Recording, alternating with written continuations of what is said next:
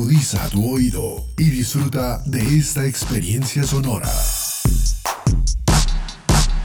Este es un podcast Unal Radio.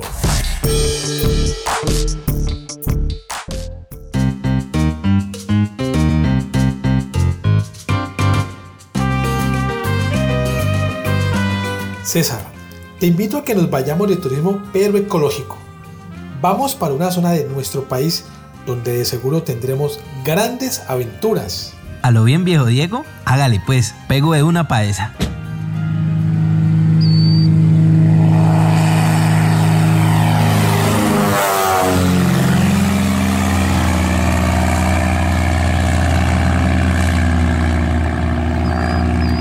César, bienvenido al Amazonas, el pulmón verde de nuestro continente y de nuestro país.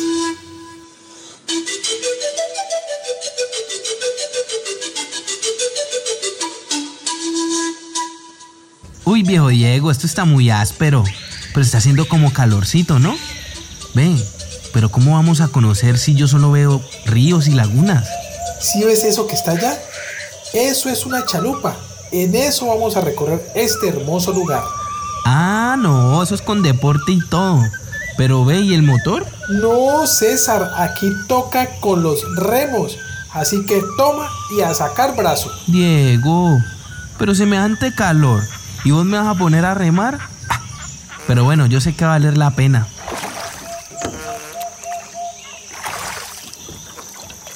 César, si escuchas todo este ambiente tan espectacular aquí en esta laguna, mira, no te imaginas a quién nos vamos a encontrar en la otra orilla. César, rema un poquito más fuerte para poder que no se nos vaya un personaje de carta internacional. Te tengo nada menos que al profesor Juan Gabriel León Hernández.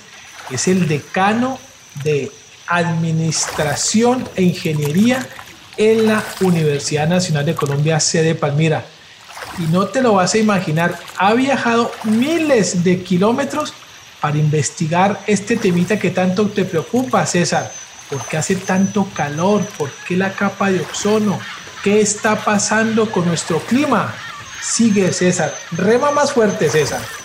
Uy, espérate, Diego, espérame. Ven, pero ¿cómo así? Nos vinimos de paseo para el Amazonas y acá también están los de la Nacho. No, pero bacano, y de la Nacho Palmira, genial. Ve, pro- ¿ese es el profe? Ah, sí, lo ve. Espérate, yo voy dándole más durito. Uy, ¿qué hubo, profe? Hola César, ¿cómo vas? Bien, profe, bien. Aquí un poquito, me duele como el brazo, Diego. Esta remadita. Estoy como falto de ejercicio. Me falta como hacer más ejercicio. Diego, no, pues gracias por, por, eh, dejarme conocer pues a, a tan importante personaje y ese tema que me está causando curiosidad, profe. Mira que es que está haciendo como mucho calor y yo le decía a Diego, ve, tan raro si se supone que estamos por acá en el Amazonas, más fresquito, pero uy, se siente un calor fuerte y él me habla que también eso hace parte del efecto invernadero, pero yo no tengo como muy claro eso del efecto invernadero, profe. ¿Vos me puede explicar qué es eso o en qué consiste o cómo es? claro César, bueno, el calor que sientes en el Amazonas es quizás normal, eh, independientemente del efecto invernadero, eh, estás a cerca de 100 metros sobre el nivel del mar, entonces el calor que sientes eh, es una sensación común en una zona de bosque tropical como esa. El calor y la humedad son propios de esa zona de, del Amazonas, ¿ok? Eh, en cuanto al efecto invernadero, César, em, ¿cómo te lo explico rápidamente? De- de- desde el sol nos llega la energía calórica en forma de radiación. La energía atraviesa nuestra atmósfera y eh, parte de ella es absorbida por nuestra superficie terrestre, que a su vez refleja y también emite gran parte de esa radiación. ¿Listo? Ese es el confort climático que sentimos sobre la superficie terrestre, que la Tierra está almacenando una parte de ese calor y está reflejando otra parte y emitiendo una pequeña parte también de ese calor. Esa radiación que refleja y emite la Tierra vuelve y se eleva hacia la parte alta de la atmósfera. Y resulta que en esa parte alta de la atmósfera existe algo que se conoce como los famosos gases de efecto invernadero. Particularmente conocemos el dióxido de carbono, el CH4 que es el metano, el óxido nitroso y otras series de, de, gases como el vapor de agua también, ellos quedan retenidos en una parte de esa atmósfera. Esta capa de gases lo que hace es impedir que una cantidad de esa radiación que es emitida o reflejada por la superficie terrestre se escape hacia afuera de la atmósfera y quede concentrada ahí. ¿Listo? Entonces, como queda concentrada esa radiación en esa parte de la atmósfera, gran parte vuelve y se refleja nuevamente sobre la superficie terrestre, dándole una condición climática de ese calorcito que tú dices a toda nuestra superficie terrestre.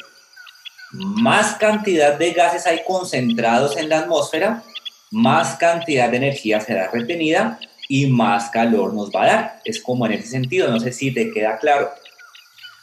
Pues, profe, yo quiero preguntarte algo con esa respuesta porque me llevaste directo. Yo te quiero preguntar, ¿por qué estamos aquí en Yaguarcaca, en la mitad del Amazonas? ¿Por qué se te ocurrió venir hasta aquí a medir el efecto invernadero? ¿Qué nos puede dar esta zona? Vale, pues buena pregunta, buena pregunta. Eh, realmente no es medir eh, el efecto invernadero como tal. Lo que tratamos de hacer desde mi equipo de investigación es contribuir a la cuantificación de esos gases de efecto invernadero. ¿Listo? Saber cuánto CO2 está emitiendo la superficie terrestre, cuánto metano se está emitiendo de la superficie terrestre, cuánto óxido nitroso se está emitiendo en la superficie terrestre. ¿Por qué? Porque entre mejor cuantifiquemos esos gases, esos gases son los que se van a concentrar en esa parte de la atmósfera. Más gases se emiten, más, mm, digamos, cantidad de efecto invernadero va a haber y más calentamiento global va a haber. Entonces lo que cuantificamos como tal o lo que medimos como tal es la cantidad de gases que se emiten desde la superficie terrestre. La diferencia está en que unos grupos de investigación cuantifican esos gases desde, digamos, eh, los suelos como tal, y yo me he especializado con mi equipo de investigación, por supuesto, en cuantificar esas emisiones desde los ecosistemas acuáticos, ríos, lagos, embalses, ciénagas, todo lo que tenga que ver con un ecosistema acuático. ¿Listo? Porque ellos también son tan emisores o posiblemente sumideros de esos gases de efecto invernadero como lo son los suelos. Entonces, eh, básicamente sobre la cuenca del Amazonas hay una gran diversidad de ecosistemas acuáticos, generalmente son zonas inundables del río Amazonas y particularmente ese sistema de, de lagunar de Yaguarcaca que está en inmediaciones de la ciudad de Leticia, que es nuestra capital del Amazonas, ha sido como un centro experimental muy, muy bonito para eh, medir y aportar información sobre el comportamiento de las emisiones de ese ecosistema acuático amazónico en, el territorio colombiano. Entonces nos concentramos ahí, pero también lo hemos hecho sobre ecosistemas, particularmente en embalses, en zonas inundables del río Magdalena en Colombia, etcétera, etcétera, etcétera. Hemos trabajado en diferentes zonas de Colombia a ese mismo nivel. Ve, profe, pues ahí me causó una duda algo. Si podemos saber cuánto es que estamos produciendo, por qué la temperatura, por qué aumenta la cuantificación de, pues, de estos gases, cómo nosotros podemos evitar de que pues sigan aumentando, pues porque si escapan unos, se quedan otros, el calentamiento global, eh, la contaminación, ahí que, profe, cómo nosotros, pues uno, uno aporta desde, desde la agroecología, desde el reciclaje, aporta mucho, pero cómo podemos seguir ayudando, porque pues es preocupante allá, en Palmira, señor calor que andaba haciendo y nos vinimos para acá y como que fue solamente por venir a hacer turismo ecológico y conocer, pero, pero chévere que, que acá también se esté trabajando desde el pulmón del continente, como se le dice al Amazonas, de, sobre este tema tan importante que es a nivel mundial, ¿no? Sí, claro, claro que sí, César. A ver, tu, tu duda tiene, es una muy buena pregunta porque tiene, tiene diferentes aspectos que, que, tenemos que abordar ahí. Sí, lo que, está, lo que quieres saber es por qué nos estamos calentando, por qué la temperatura está aumentando. Te resumo rápidamente en dos frases. Hay en la teoría científica dos fuentes por las cuales la Tierra se calienta. Uno, pues nuestro astro solar, el señor Sol que está allá arriba, básicamente está regido por ciclos donde pasa de un ciclo de muy alta actividad a un ciclo de baja actividad. Normalmente cuando es muy alta actividad nos llega mayor radiación y sentimos más calor, así de sencillo, y la Tierra se calienta más. Cuando disminuye esa actividad sentimos eh, una disminución eh, en, esa, en ese tipo de temperatura. Y la otra teoría es ah, lo que hablábamos al inicio de tu pregunta, la primera pregunta que hiciste, con la teoría del incremento de esos gases de efecto invernadero en la atmósfera. Más gases hay acumulados en la alta atmósfera, pues más retención de esa radiación que es emitida y reflejada a la superficie terrestre eh, va a hacer calentar eh, a todo ese espacio que hay entre la superficie terrestre y esa capa de gases que está ahí. ¿Listo? Entonces, esa es como, como la fuente de, del calor que sentimos acá y cómo esta puede variar por el ciclo solar y por una gran acumulación de gases de efecto invernadero, que es realmente la teoría más aceptada hasta el momento en términos de, calentamiento global. Estamos produciendo eh, una gran cantidad de gases de efecto invernadero que se concentran en esa parte de la atmósfera y a mayor cantidad de gases, mayor retención de energía, mayor cantidad de energía retenida, redunda en una mayor temperatura sobre la superficie terrestre. ¿Listo? Si tu pregunta va en cuanto a, qué hacemos para no emitir tantos gases de efecto invernadero hacia la atmósfera y poder controlar mejor eh, esta situación, bueno, en lo que yo trabajo particularmente, eh, digamos que muchas personas se han concentrado en la misma duda de César vamos a que el ser humano está emitiendo demasiadas eh, cantidades de dióxido de carbono, la combustión de combustible fósil, eh, los autos, los aires acondicionados, todo lo que ya conocemos. Pero muy pocos nos hemos preocupado por cuantificar esas emisiones de forma natural, porque es que la Tierra como tal también tiene emisiones de dióxido de carbono, de metano, de óxido nitroso de forma natural. ¿Listo? Entonces no es únicamente el ser humano el que está incrementando como tal esas emisiones. Estamos desconociendo un poco la Tierra en su forma natural, cuánto está emitiendo por ella mismita, ella solita cuánto está emitiendo. Y esas emisiones naturales tienen mucho que ver con lo que pasa en, los ecosistemas acuáticos estamos estudiando. ¿Listo? Entonces este lago que vemos aquí hermoso de Yaguarcaca, aquí donde lo ves, él está emitiendo dióxido de carbono, está emitiendo metano, está emitiendo óxido nitroso hacia la atmósfera. ¿Por qué? Porque sencillamente es un lago que tiene un aporte de aguas de una cuenca hidrográfica. Esa cuenca hidrográfica está arrastrando hojas, animalitos muertos, sedimentos, mucha cantidad de materia orgánica, residuos orgánicos de diferentes partes de la cuenca que vienen y se concentran en este lago. Entran al lago y se depositan en el fondo del lago. Y ahí todos los animalitos, todos los animalitos microscópicos, toda la actividad microbiana que hay en ese lago empieza a alimentarse de esa materia orgánica y empieza a descomponerla. ¿Listo?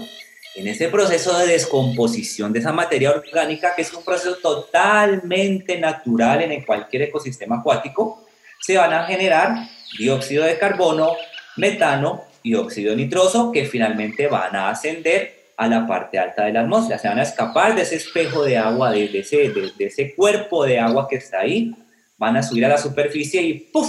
van a subir, van a ascender, se van a difundir a la parte alta de la atmósfera, pero es un proceso natural. Y es un proceso natural que estamos desconociendo cómo ocurre y sobre todo cuánto ocurre. Entonces queremos cuantificar cuánto está emitiendo este sistema natural de Yaguarcaca. No podemos controlar cuánto produce él, porque es de forma natural. Lo que él produce es lo que él debe producir. Es la madre naturaleza y ella es sabia. Pero lo que sí podemos saber es cuánto está emitiendo para saber eh, finalmente esa, esa magnitud de cantidad de gases, poderlo incluir en los grandes balances de carbono y decir, vea, aparte de que el hombre emite esto y nuestras industrias emiten esto y la producción de arroz produce tanto y nuestras vaquitas con su metano producen tanto, nuestros ecosistemas acuáticos también están contribuyendo al efecto invernadero con tanto. Allá es donde queremos llegar, César. Entonces no es algo que podamos controlar como tal, porque es un proceso natural, pero es un proceso natural que estamos desconociendo. Y esa es mi intención de estas investigaciones, conocer cuánto estos sistemas naturales están emitiendo. Profe, hay algo que nos llama poderosamente la atención y es su liderazgo en esta investigación, que por lo que hemos investigado, y perdóneme que redunde, viene de hace bastante tiempo. ¿Qué tanto le está representando a la Universidad Nacional sede Palmira a ser, ser copartícipe de esta investigación, no solamente en los cuerpos de agua de la Amazonía, sino de todo el país, para encontrar de alguna manera eh, efectos prácticos en los usos cotidianos de los colombianos? Eh, ah, claro, digo, mira, no, esto realmente nosotros empezamos a investigar en este dominio hace un poco más de ya casi 12 años. Empezamos las colaboraciones con el IRD de Francia, el Instituto de Investigación para el Desarrollo de Francia, en compañía de unos colegas. Eh, empezamos que ya venían desde hace muchos años atrás también trabajando en ese dominio, en cuerpos de agua continentales en Asia, en África, en el mismo Amazonas, en la parte brasilera. Nos interesamos en colaborar con ellos y eh, fue cuando empezamos a introducir ese tipo de estudios en Colombia. Desde entonces, estoy hablando año 2008, 2009, 2010 más o menos, que empezamos nuestras primeras colaboraciones y desde entonces nos hemos especializado y mejorado nuestras técnicas para esa cuantificación de emisiones. ¿Qué le ha traído esto a la Universidad Nacional? Uf, eh, realmente ha sido muy interesante porque hemos logrado aportar conocimiento sobre el comportamiento de nuestros ecosistemas acuáticos a este nivel de emisiones de gases de efecto invernadero.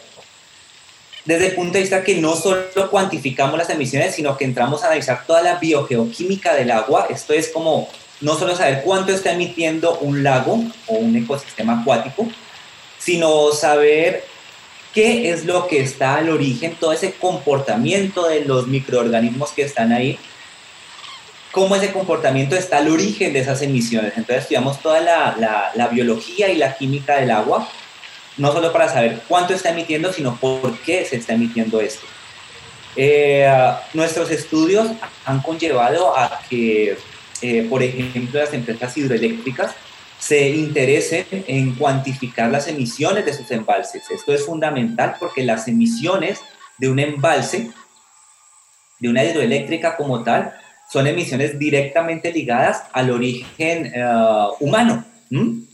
¿A qué se refiere esto? Efectivamente, cuando se crea un embalse, ¿qué hace? Se represa el agua sobre un río. Cuando se represa el agua, se le pone una barrera a un río, pues el agua se va, valga la redundancia, a represar y se va a formar un lago. Ese lago se va a comportar de la misma forma como se comporta este lago de Yaguarcaca de forma natural.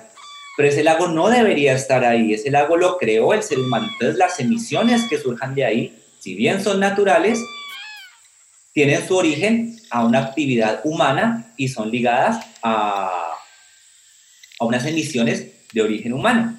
De ahí el interés de trabajar con las hidroeléctricas y en función de nuestros resultados, ellos han interesado más y más y más en trabajar con nosotros. Eh, y por el momento hemos trabajado en varios embalses en Colombia, en el Valle del Cauca, en Antioquia, en el Huila. Eh, y esto le ha traído como un reconocimiento importante a, a la Universidad Nacional de Colombia eh, a sede Palmira y por supuesto a nuestro equipo de investigación. Gracias a eso hemos logrado desarrollar tesis de maestría, tesis de doctorados, eh, una gran cantidad de artículos científicos que revelan casi todas las eh, condiciones que hemos estudiado, etcétera, etcétera, etcétera. Ve, profe, bacano, bacano todo ese, todo ese tema. Yo no sabía que la misma naturaleza incluso produce su, su efecto invernadero, su descomposición, esas son cositas que uno mira que no sabe y a veces nos enfocamos en, pues en nosotros, agentes dañinos que somos nosotros, que nosotros bien dañinos que sí somos con nosotros mismos, porque a veces comemos lo que no tenemos que comer y hacer lo que no tenemos que hacer, pues a la naturaleza a veces ni cuidado le ponemos. Pero pues ya que estamos aquí, profe, y estas personas, estos nativos de aquí de la, de la zona de la Amazonía, ellos pues también se han beneficiado, han aprendido también, o, la universidad cómo, los vincula, pues para que la Universidad Nacional Palmira también aporte al, conocimiento de, de, estas tribus que también son nativas de esta zona. Pues mira, a ese nivel eh, realmente de involucrar a las comunidades como ese tipo de estudios eh, no ha sido como tan directo. Eh, realmente hemos colaborado muchísimo con la sede de Amazonas de la Universidad Nacional de Colombia. Digamos que hemos trabajado con varios de sus estudiantes que son muchos de ellos, como le llamas nativos de esa región hemos generado trabajo de grado, hemos generado eh, tesis de maestrías con, con, muchos de ellos. Realmente lo que hacemos nosotros eh, es a un poco un, nivel científico. ¿Listo? Entonces lo que nos interesa es generar esa información, dar a conocer esa información.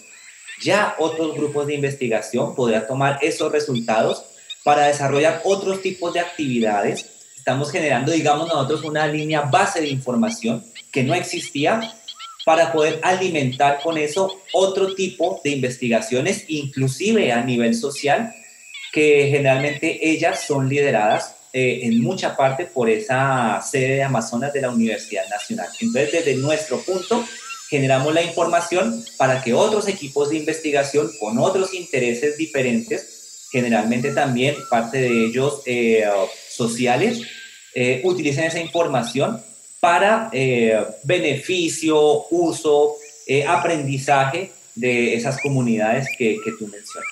Bueno, profe Juan Gabriel León Hernández, te agradecemos mucho que nos hayas recibido aquí a la orilla de este cuerpo lagunar espectacular.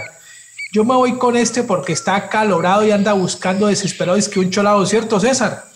Sí, ve, profe, no que es que, uy, con este calorcito me dan ganas de cholado, pero yo le voy a preguntar a, a, ellos que son como que de aquí, a ver si yo pronto me consigo por ahí un raspadito, alguito, porque es que, por más que uno salga, le hace falta la tierrita. Gracias, profe, por pues tan valiosa información y pues créeme que todo lo que aprendo yo hoy lo, lo comunico allá con los compañeros, los amigos allá en Palmira y pues para que ellos también difundan este importante aporte que hacen ustedes desde la nacional y que la verdad así como yo, muchas personas tampoco sabíamos.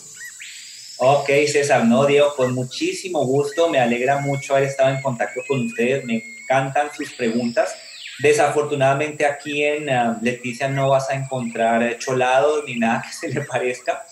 Te recomiendo más bien uh, tomarte un, un, juguito de alguna fruta típica por acá, un juguito de, ¿cómo se llama?, de arazá en leche, te lo recomiendo mucho y si ya hace mucho el calor, te puedes ah, dar una nadada aquí en estos lagos. Créeme que no hay ningún problema, ninguna piraña te va a comer. Así que tranquilidad, puedes nadar con toda confianza.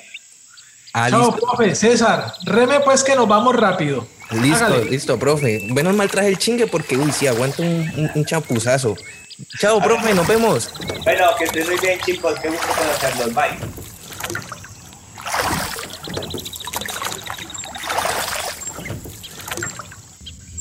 Diego, apenas llegamos y he aprendido bastante, ve. Ve, ¿y esa chocita? Ah, voy a preguntar, Diego, espérame aquí un momentico, yo pregunto eso. Buenas, amigazo, disculpa. ¿Qué es esto? Bienvenido a la casa grande, la casa de la, de la enseñanza, del conocimiento, del orden y la disciplina. Así de que bienvenido. Ah, bueno, muchas gracias. Ve, yo veo que ustedes usan bastante la coca como para el tema medicinal. ¿Y eso por qué? Para que el médico tradicional venga si alguien está enfermo para que él utilizando, utiliza esas dos plantas, que es la coca y el tabaco, con eso le te, te, te diagnostica, dice tú tienes tal enfermedad. Ah, chévere, ve eso, amigazo. Ve y vos, vos qué es lo que estás haciendo ahí, qué es lo que estás comiendo. Este es mojoy, esto viene de una palma que aquí llamamos canangucho.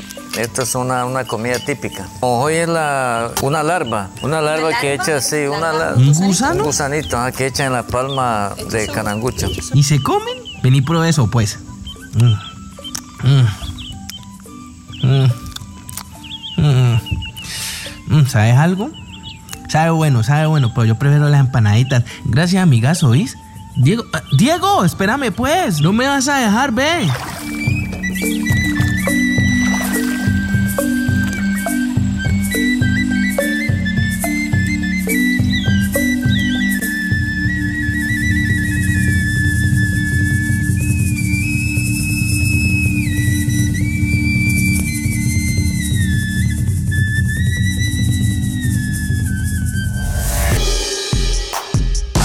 Las opiniones aquí expresadas son de entera responsabilidad de sus autores y solo comprometen a los realizadores de este podcast. No representan necesariamente el pensamiento de la UN Radio ni la posición oficial de la universidad.